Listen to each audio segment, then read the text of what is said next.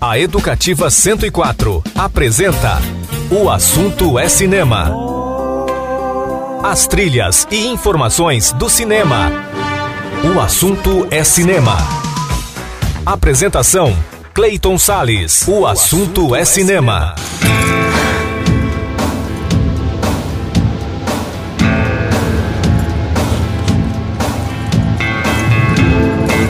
E aí, amante do cinema, como é que você tá, hein? Pois é, começa agora mais um programa O Assunto é Cinema, sempre com a trilha sonora da sétima arte nas ondas aqui da Rádio Educativa 104 FM também, portal educativa.ms.gov.br e também aplicativos de rádio para o seu celular. Eu sou Clayton Sales e fico com você a partir de agora aqui na frequência da 104 FM, nesse programa de hoje que analisa três filmes: Matrix Resurrections e Pânico 5 5, ambos exibidos nos cinemas de Campo Grande, e Não Olhe Para Cima, que é uma produção da Netflix que até agora está dando o que falar.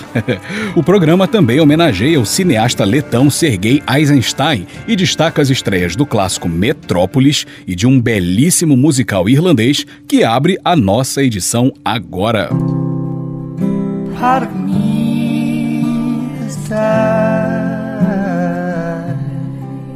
A música pode ser um fator de aproximação entre duas almas que têm muito em comum, mas suas realidades podem ser uma barreira. Mesmo assim, nada impede que boas canções nasçam dessa parceria. Nessa linha se desenvolve o filme Apenas Uma Vez, exibido pela primeira vez em 20 de janeiro de 2007 no Festival de Sundance, nos Estados Unidos. Ele conta a história de um jovem músico que toca nas ruas de Dublin, capital da Irlanda, para ganhar uns trocados. Uma das muitas pessoas que gosta do trabalho dele nas ruas é uma imigrante tcheca que também é artista da música, é cantora e compositora. Então eles passam a compor juntos, um sentimento cresce, mas o fato de ele ter saído de um relacionamento traumático e de ela ser casada dificulta essa aproximação mais íntima. Realizado com um orçamento de 150 mil dólares, apenas uma vez arrecadou aproximadamente 20 milhões de dólares em bilheterias pelo mundo. Os cinemas brasileiros receberam o filme apenas em abril de 2008. Escrito e dirigido por John Carney, o longa-metragem recebeu elogios clamorosos da crítica, o que pode ser medido em parte nos incríveis 97% de resenhas positivas no agregador Rotten Tomatoes e 88% não muito longe disso, né, no Metacritic. Nada mal, hein, para uma produção independente de baixo orçamento que aliás venceu o prêmio Independent Spirit de melhor filme estrangeiro e até um Oscar apenas uma vez faturou, hein, na categoria de melhor canção original, composta por Glenn Hansard e Marqueta Inglová, que interpretam o casal protagonista do filme. Essa música premiada se chama Fall Slowly e abre a nossa sequência musical. Aí depois dessa música nós vamos ouvir outras canções com os protagonistas do filme, né? O Glenn Hansard e a Marqueta Inglová. Vamos ouvir The Hill, If You Want Me e Into the Mystic, trilha sonora do filme Apenas Uma Vez, cujo nome original é Once, que estreou no dia 20 de janeiro de 2007 em Sundance, nos Estados Unidos. Filme dirigido pelo John Kearney.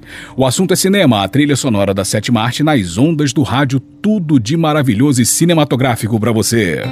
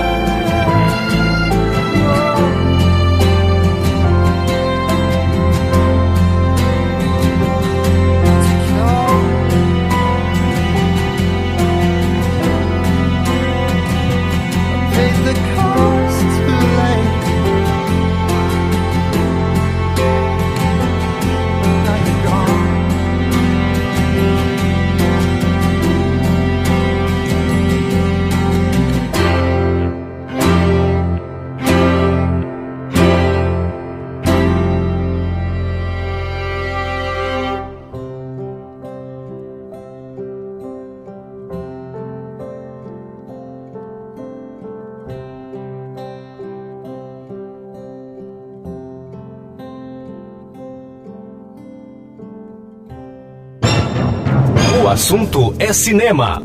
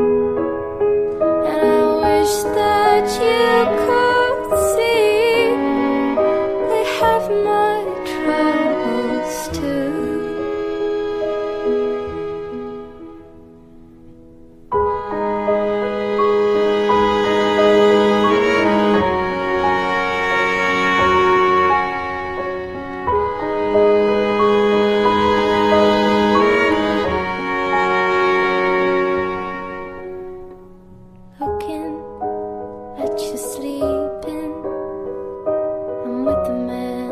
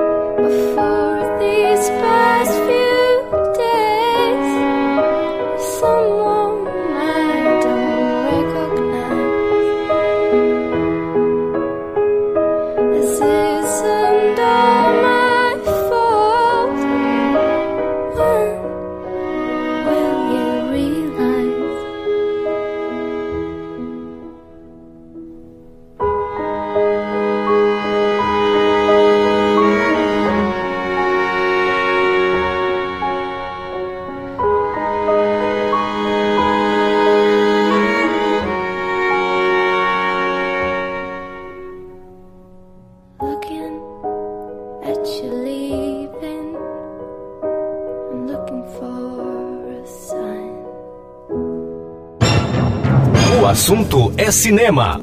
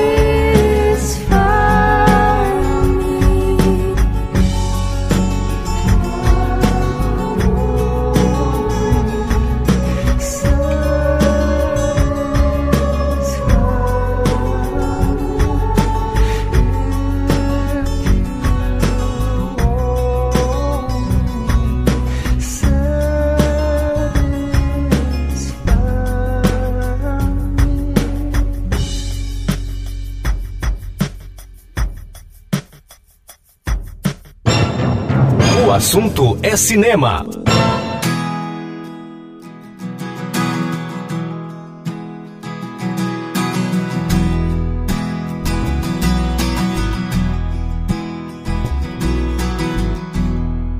We were born before the wind. And we're so much younger than the sun. And every bonny boat was warm sailed into the mystic.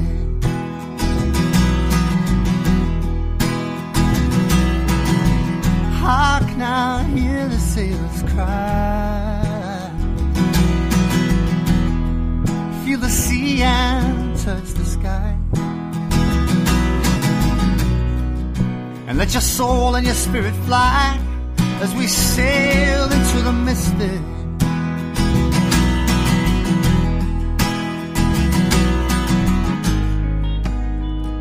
folk homeless. You know I will be coming home. And when that fog homeless will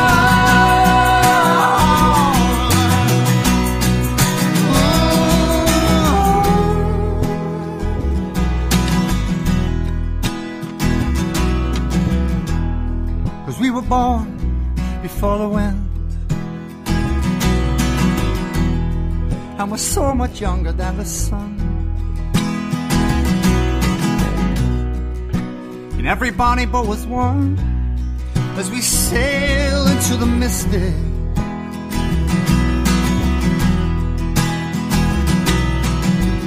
Hark now, hear the sailors cry. Feel the sea and touch the sky. And let your soul and your spirit fly as we sail into the mystic.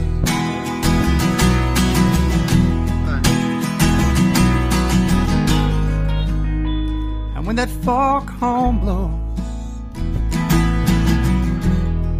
you know I will be coming home. And when that foghorn whistle blows, I wanna hear it. I don't have to fear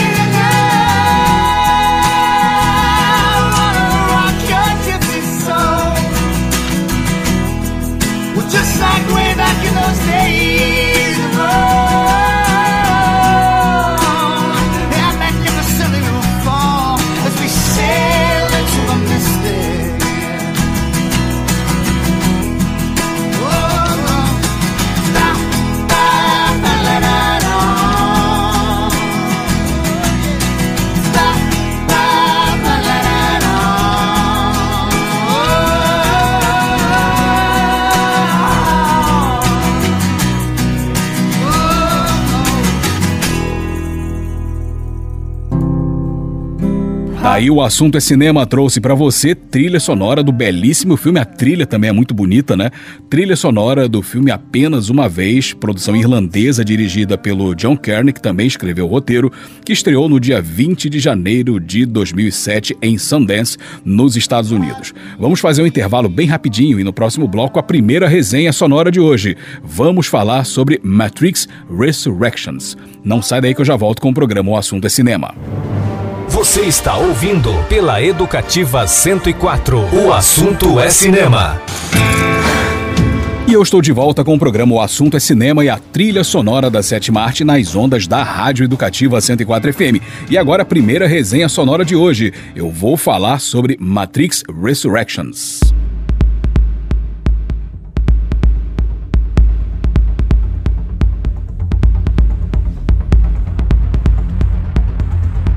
Pois é, entrou em cartaz nos cinemas de Campo Grande o filme Matrix Resurrections. 60 anos depois dos eventos de Revolutions, o longa-metragem conta a história de Thomas Anderson, criador de videogames que concebeu o jogo Matrix baseado em suas lembranças opacas dos tempos em que ele era Neo. Um dia ele conhece Tiffany, que na verdade é a materialização da sua amada Trinity, colocada em uma realidade simples como mulher casada e sem lembranças do seu passado. Tudo parecia normal até que um bug faz com que um antigo código seja executado pelo modal. Thomas retome a sua identidade como Neo, dado como morto após se sacrificar pela humanidade, e vá atrás de Trinity, que descobre estar viva e confinada em outra realidade. Bom, dirigido por Lana Wachowski, o filme soa como uma espécie de celebração ao universo Matrix, que marcou o final dos anos 90 e início do século atual, criando toda uma mitologia contemporânea sobre realidade virtual, realidades paralelas, etc. Quer dizer, a ideia original de que a realidade é construída a partir da percepção humana disseminou um amplo espectro de elementos fascinantes, como máquinas conectadas ao cérebro que colocam pessoas em mundos, abre aspas, reais, fecha aspas. No filme há momentos em que a coexistência de realidades confunde, e isso é formidável, pois mostra como Lana Wachowski mantém a sua habilidade em provocar essa interação imersiva, dando boas sacudidas em nossa mente. Esse controle segue impecável graças a um trabalho técnico soberbo, marca da franquia Matrix que revolucionou o cinema do fim do século passado. Também é muito gratificante, na minha opinião, rever Keanu Reeves e Carrie Ann Moss revivendo seus icônicos personagens com a mesma desenvoltura e acrescentando um tom de maturidade a seus Neo e Trinity, ligando-os ao passado e projetando-os a novas possibilidades. O porém, na minha opinião, fica por conta de um roteiro meio empastelado, meio confuso e da inserção de alguns novos personagens que pouco ou nada acrescentam na evolução da trama. Mas, de forma geral, Matrix Resurrections é um bom filme, muito mais preocupado em nos reconectar ao intenso legado da saga do que entregar uma história convincente.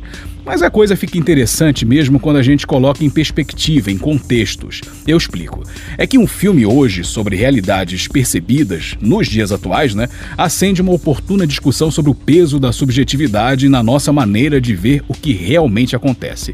Artefatos cada vez mais realistas, como jogos digitais, uma criminosa indústria global de fake news transformando narrativas delirantes num único mundo aceitável a muitas pessoas, com reais consequências políticas políticas e sociais danosas e até mesmo uma pandemia causando um desesperado desejo por outros mundos, disponíveis em computadores e celulares, são marcas concretas do que Matrix projetou na transição dos séculos 20 para o 21. Era um tempo em que a realidade material ainda se impunha com mais força aos subjetivismos. Hoje, tão potencializados por sofisticadas cavernas de Platão ao alcance de uma conta de WhatsApp. Ou seja, na minha opinião, Matrix Resurrections é um filme digno da nota 7. Então vamos ouvir um pouquinho da trilha sonora agora, trilha sonora do filme Matrix Resurrections da Lana Wachowski, que foi exibido nos cinemas de Campo Grande que a gente analisou aqui no nosso programa. O assunto é cinema, a trilha sonora da sétima arte nas ondas do rádio.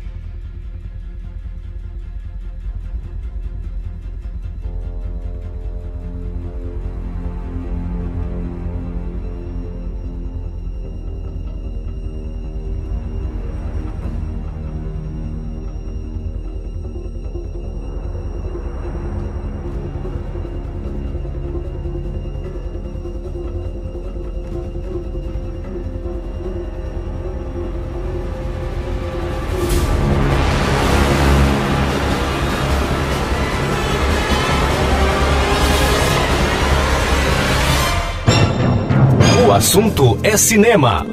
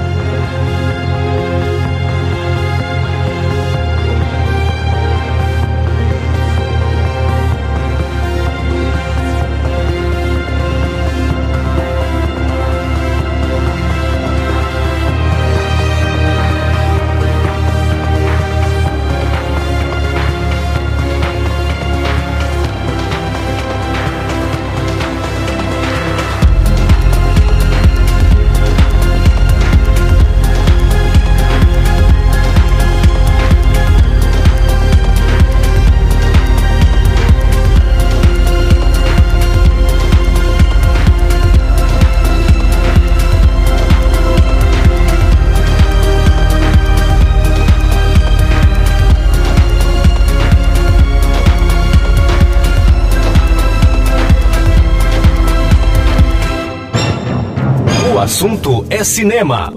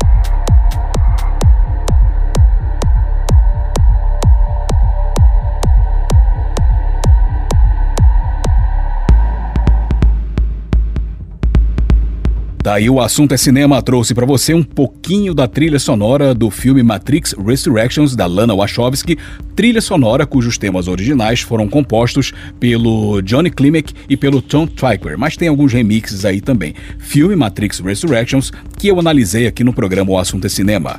Assunto é Cinema que vai para mais um intervalo e no próximo bloco vou homenagear um grande cineasta letão, Sergei Eisenstein. Não sai daí que eu já volto com o programa O Assunto é Cinema. Você está ouvindo pela Educativa 104. O assunto é cinema. E eu voltei com o programa O Assunto é Cinema e a trilha sonora da Sétima Arte nas ondas da Rádio Educativa 104 FM. E agora, uma homenagem a um importante cineasta da Letônia.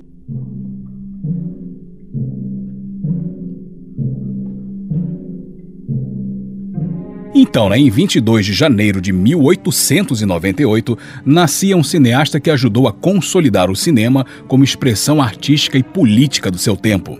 É o letão Sergei Eisenstein, que iniciou sua trajetória no teatro.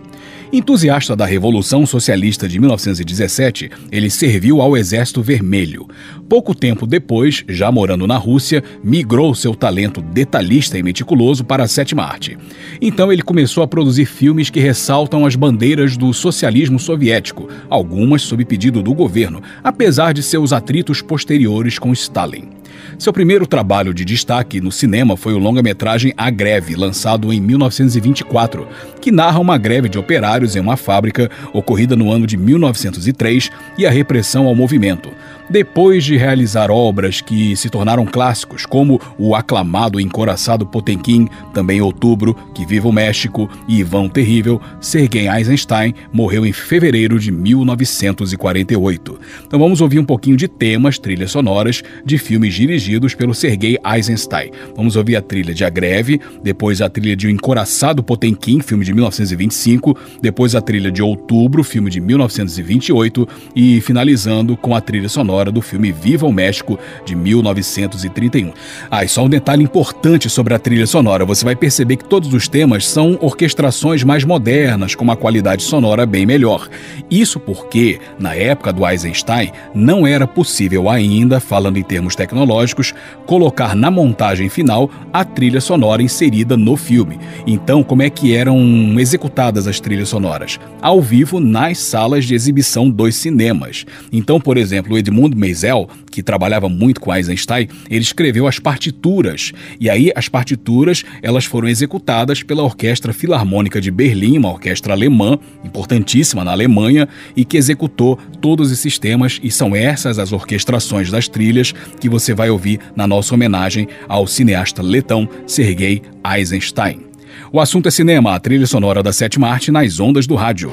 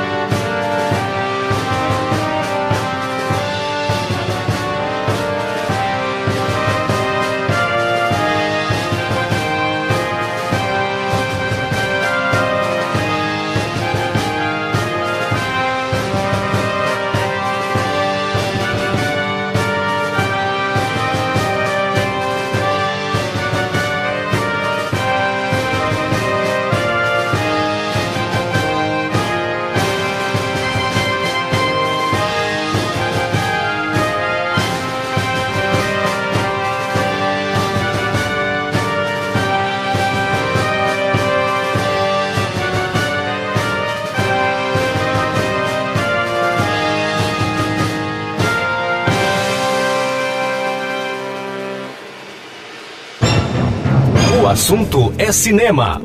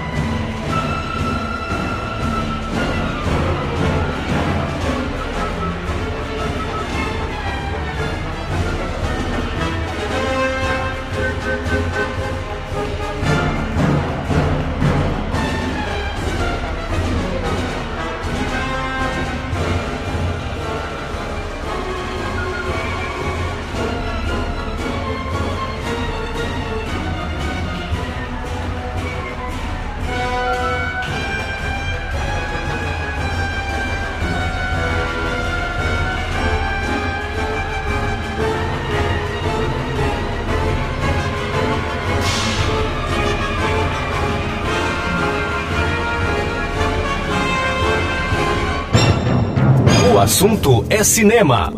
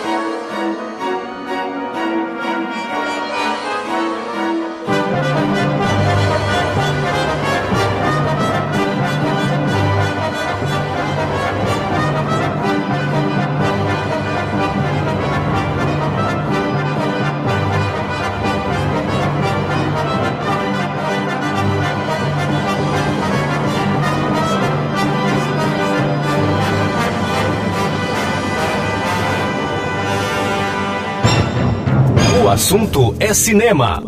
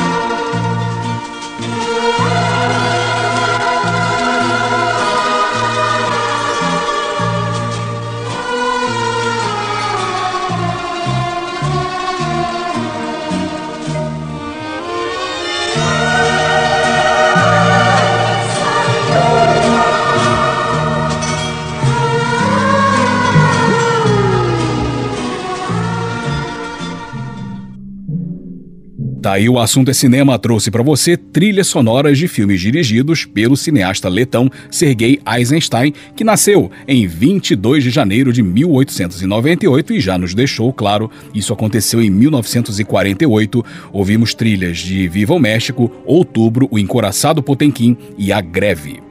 Mais um intervalinho e no próximo bloco mais uma resenha sonora. Eu vou falar sobre um filme que está dando o que falar até agora.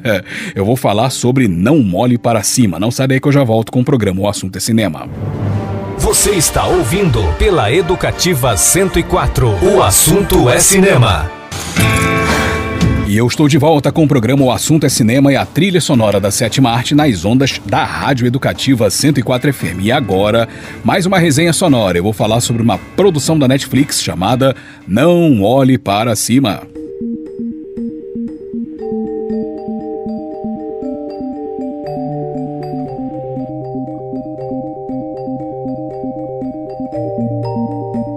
Então, né, está disponível na Netflix o filme Não Olhe Para Cima.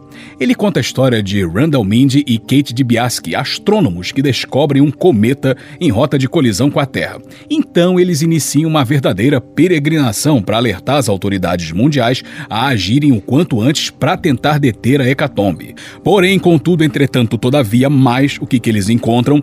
Governantes mais preocupados com suas imagens políticas, uma mídia sensacionalista que desdenha da ameaça e tenta transformá-la num show e uma multinacional de tecnologia, uma Big Tech, tentando faturar com a tragédia iminente. Vamos lá, dirigida por Adam McKay, essa comédia sombria diz muito sobre a atualidade. Com uma pandemia que alterou o funcionamento do mundo, mas que conta com pessoas que insistem em negar sua existência e ainda atrapalhar os esforços de quem está preocupado com a realidade. Isso inclui presidentes da República empenhados em tumultuar a vacinação, baseados em fantasias surreais, usadas apenas para atiçar seu eleitorado mais radical.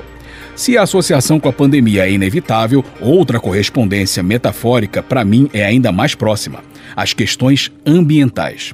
Enquanto a ciência oferece uma fartura fartura de provas sobre o aquecimento global provocado pela degradação ambiental causada pelo homem, sua negação atende a interesses mais enraizados, mais profundos, como os das indústrias, da especulação financeira e da parcela corrupta do meio político e também da mídia.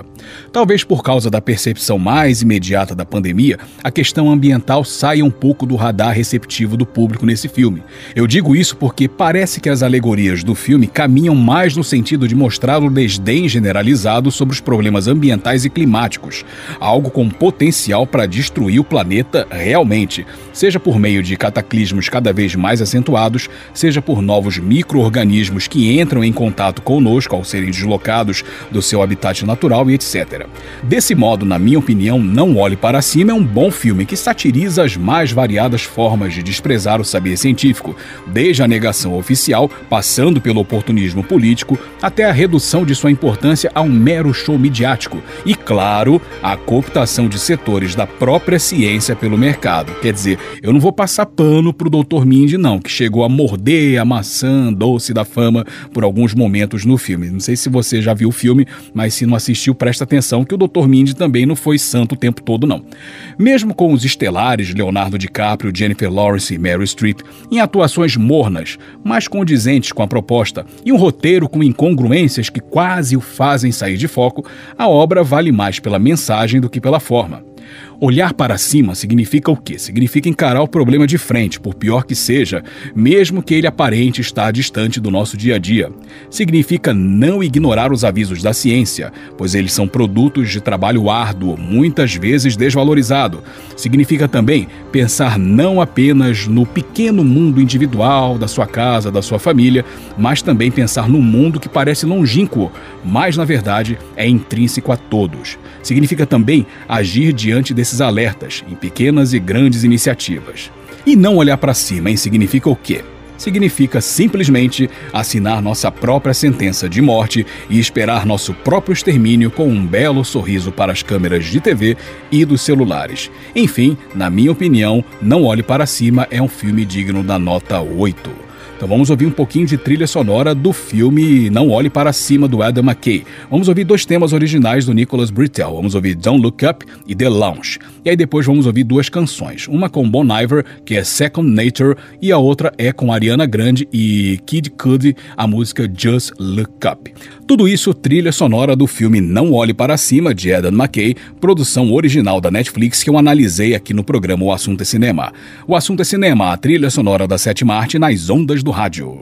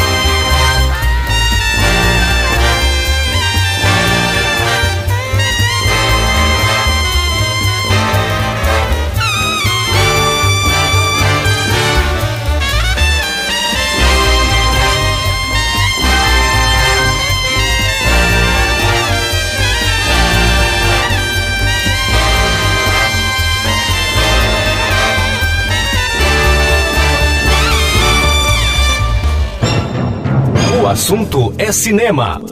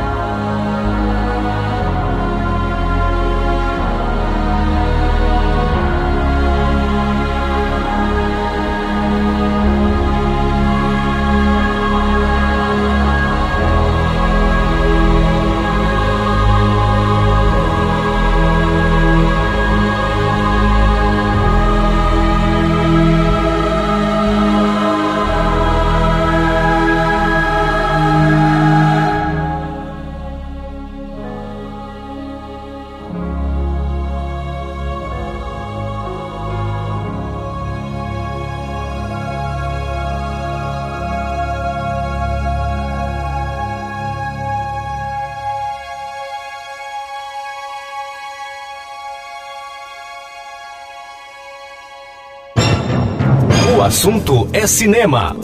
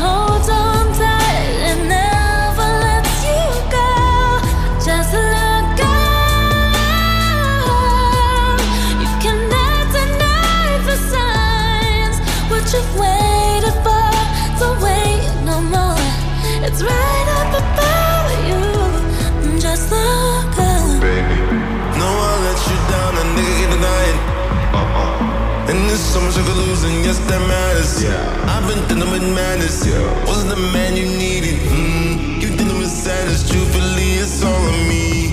Mm. And I'm sorry, my love.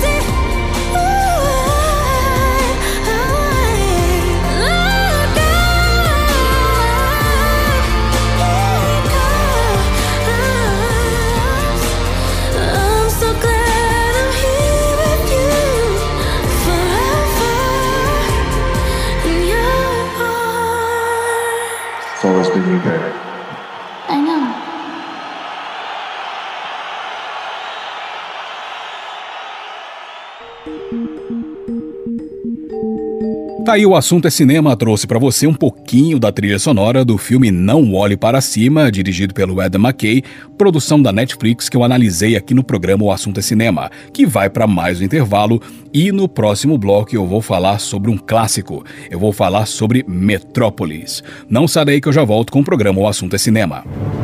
Você está ouvindo pela Educativa 104. O assunto é cinema.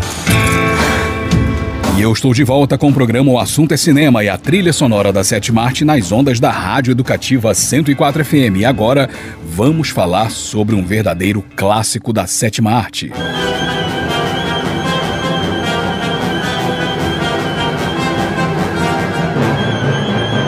10 de janeiro de 1927, o mundo conhecia um dos maiores clássicos da sétima arte.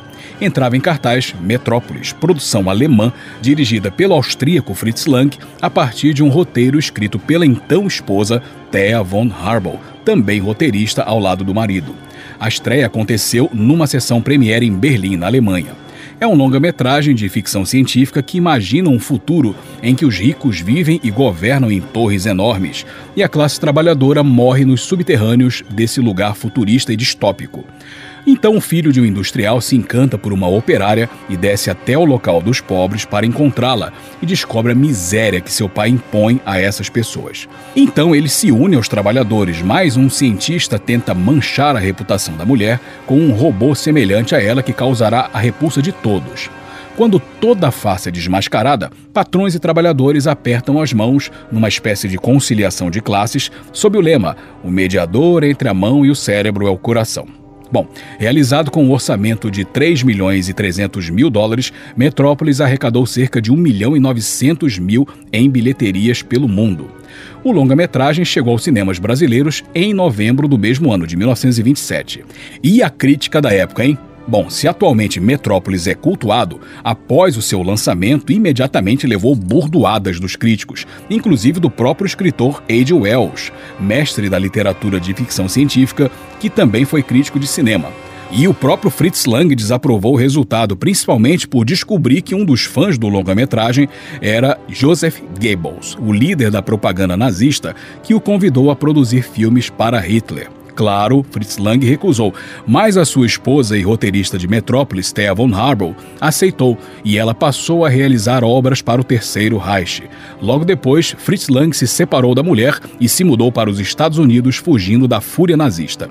Metrópolis é considerado um dos maiores expoentes do chamado expressionismo alemão e deixou um legado de influências diversas ao longo dos anos, seja no próprio cinema, como a feição de C3PO do robozinho C3PO de Star Wars, inspirada na máscara da ginoide do filme, até na música. Quem assistiu ao videoclipe do Radio Gaga do Queen nos anos 80 vai perceber que várias cenas de Metrópolis são usadas na produção. Muito legal, né?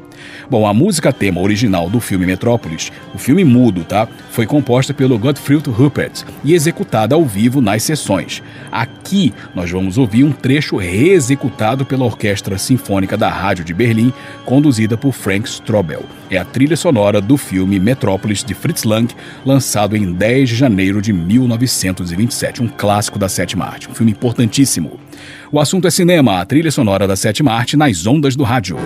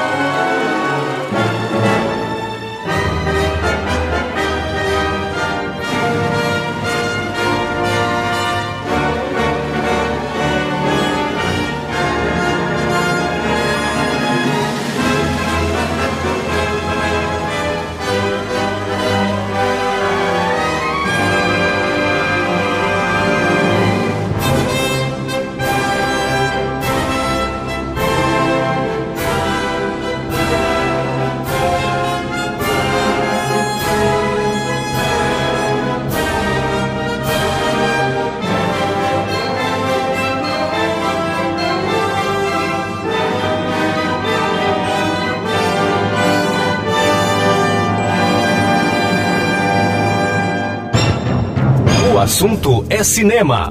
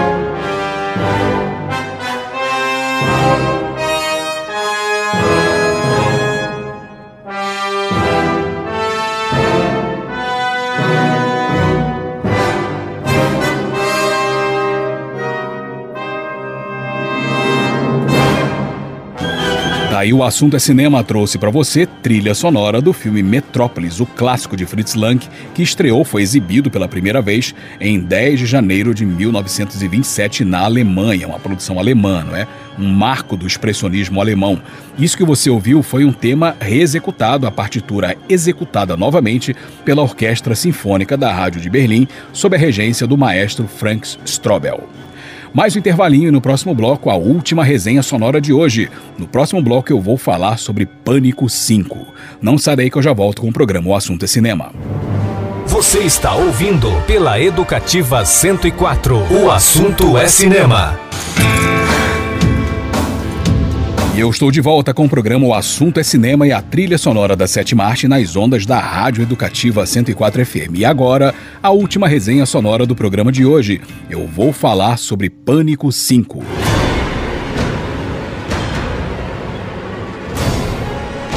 Pois é, entrou em cartaz nos cinemas de Campo Grande o filme Pânico 5.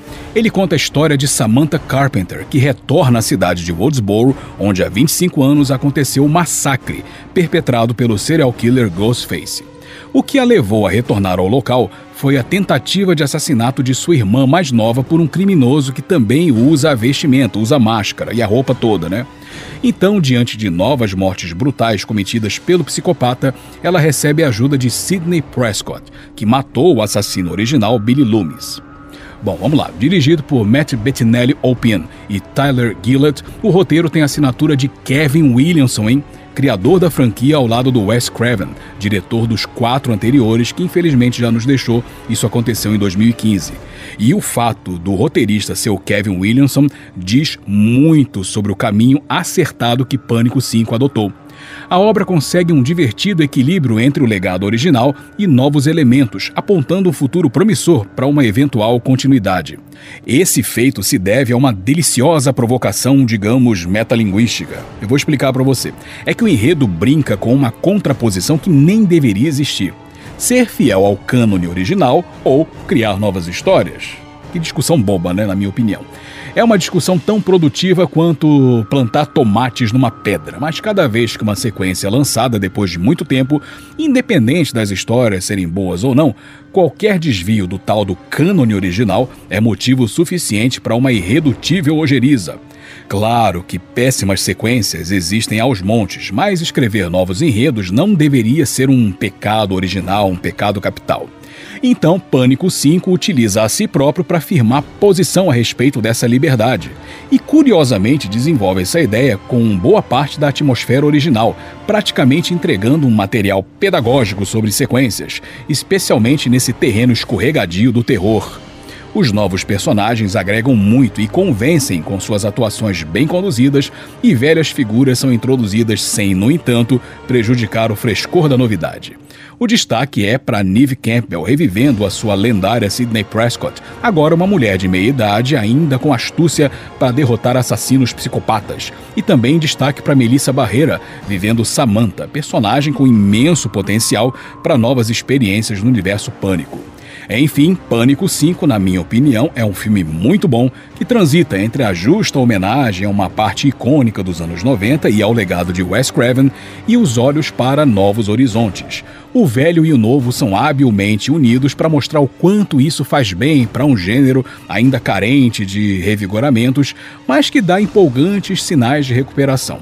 Uma nova sequência de Pânico pode até não dar certo, mas ficar preso no passado, por mais incrível que ele seja, é muito desapontador também, né? Pânico 5 dá esse recado sem arrogância, usando-se para dizer que um legado também não pode ser uma prisão, né? Enfim, na minha opinião, Pânico 5 é um filme digno da nota 8.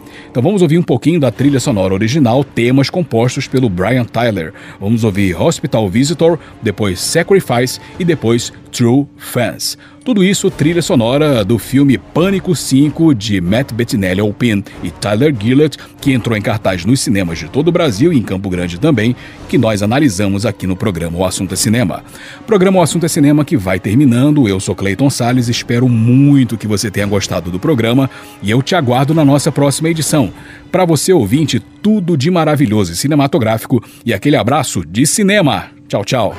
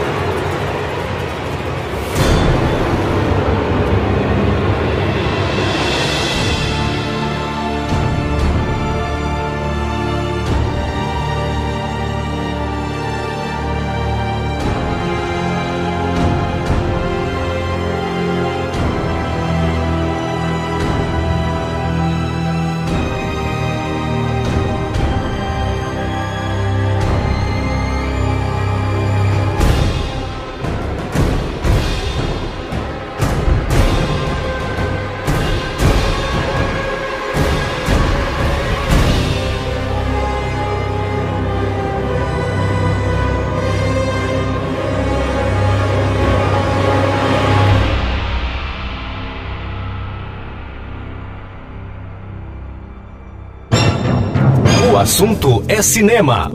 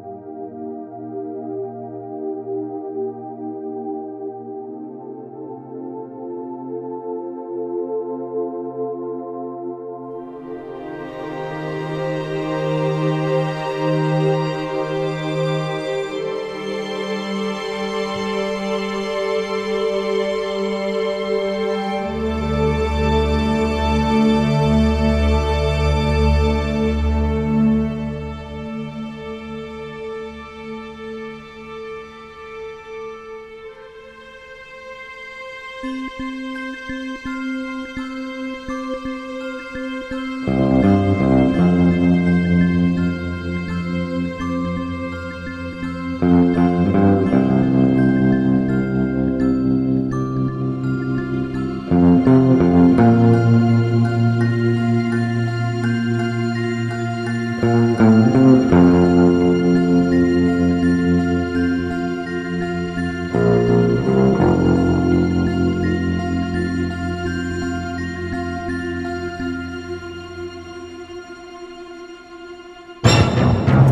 assunto é cinema.